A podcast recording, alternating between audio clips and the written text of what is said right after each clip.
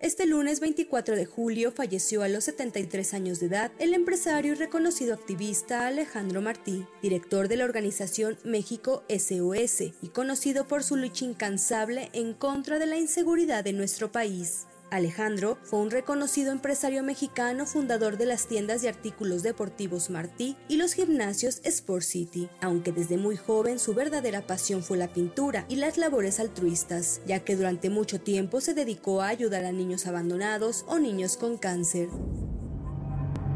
Sin embargo, su vida dio un vuelco inesperado cuando la violencia alcanzó a su círculo más cercano. Su hijo Fernando, de tan solo 14 años, fue secuestrado el 4 de junio de 2008 y localizado sin vida en la cajuela de un auto con reporte de robo en Coyoacán 53 días después, pese al pago millonario que se hizo por su rescate. ¿Cuántos secuestros realizaste con esta organización? De 7 a 8. Primero fue el de, el de Martí, fue el primero fue el de Martí, que fue ahí por las Avenidas Revolución casi llegando a CEU.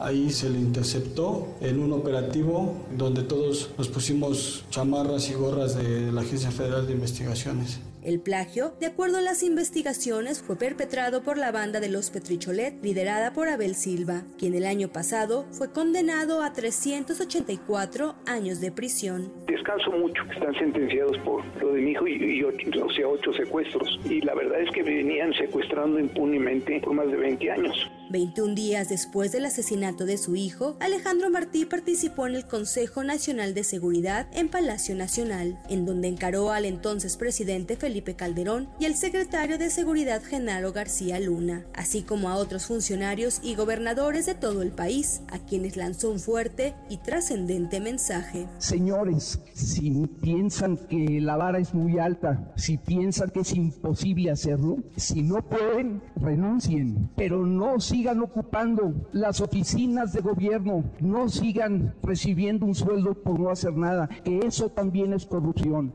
Desde entonces, Alejandro Martí transformó su dolor y volcó su vida a exigir justicia y clamar por el fin de la violencia en nuestro país, a través de la organización México SOS, que a lo largo de los años se ha dedicado a dar voz a víctimas de secuestro, así como promover leyes en pro de la seguridad ciudadana. Alejandro Martí marcó un precedente en nuestro país, al ser uno de los primeros en levantar la voz y exigir el fin de la violencia, que hoy en día continúa acechando a nuestras familias y que incluso se ha recrudecido. La muerte de Alejandro Martí cala hondo y deja un gran vacío. Coincidieron políticos, empresarios y activistas, entre ellos Javier Sicilia, fundador del Movimiento por la Paz. Nos unió el dolor, el sufrimiento y una de las primeras personas que me abrazó con un, un cariño inmenso, ¿no? No solo una víctima sabe del sufrimiento de otra víctima y se entiende. Y estuvo siempre, siempre a mi lado.